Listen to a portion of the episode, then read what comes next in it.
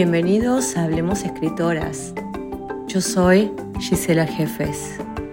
Nos encontramos en la sección Estéticas del Antropoceno, Tres Preguntas, una iniciativa que intenta ahondar en la experiencia creativa de autoras y artistas frente a la catástrofe climática y ecológica y reinstaurar, si es posible, una cultura del cuidado que nos reconecte. Hoy visitamos el universo de Verónica Gerber Pisecci y le hicimos tres preguntas.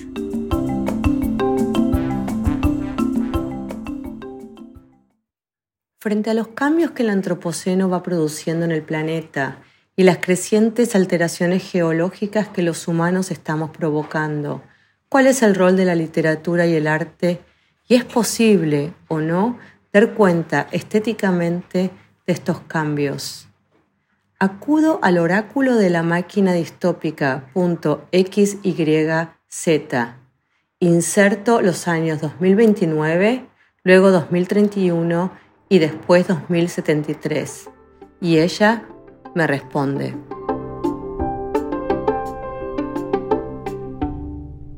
¿Cómo visualizar, además de la crisis planetaria y el imaginario escatológico, nuevos mundos o mundos alternativos tal como lo proponen escritores como Margaret Atwood cuando señala, las utopías van a volver porque tenemos que imaginar cómo salvar el mundo. Pienso que una escritura que se cuestiona a sí misma puede ser un buen comienzo. Hace algún tiempo trabajé de la mano de la editorial Gris Tormenta en una antología de textos que tienen la consigna de ser ensayos especulativos sobre el futuro de la literatura y de las artes visuales. El libro se llama En una orilla brumosa. A partir de los textos que comisionamos y de los que encontramos, intenté radiografiar estrategias posibles para la escritura, entendiéndola como una forma de hacer imágenes, sonidos, palabras, gestos, movimientos, etc. Y propuse cinco rutas posibles. Las escrituras autónomas e ininteligibles, las escrituras no humanas, las escrituras migrantes, las escrituras antónimas y las escrituras desenterradas.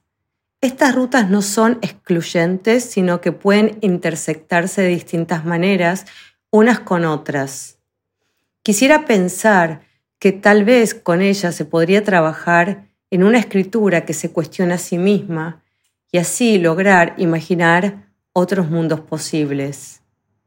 El texto en extenso puede leerse en el libro Una orilla brumosa, cinco rutas para repensar los futuros de las artes visuales y la literatura que pueden leerse de manera libre en el enlace anexo.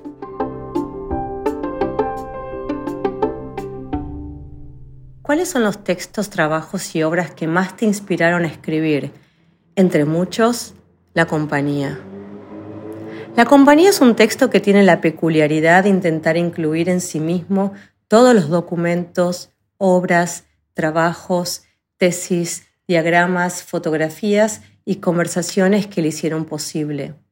La descripción de todas esas capas puede encontrarse en un listado de fuentes que es, a mi parecer, parte constitutiva del libro y su lectura, y no solamente una bibliografía pero en la genealogía y proceso del proyecto hay desde luego muchos otros documentos de los que abreva, por ejemplo, la novela corta La historia de mi vida de Te Chiang o La Yeté de Chris Marker.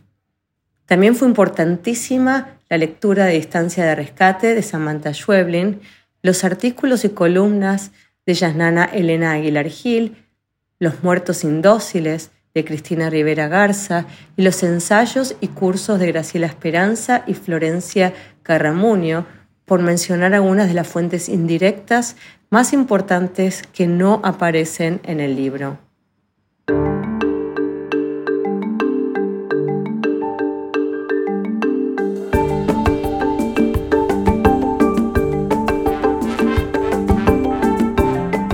Muchísimas gracias por acompañarnos en la sección Estéticas del Antropoceno.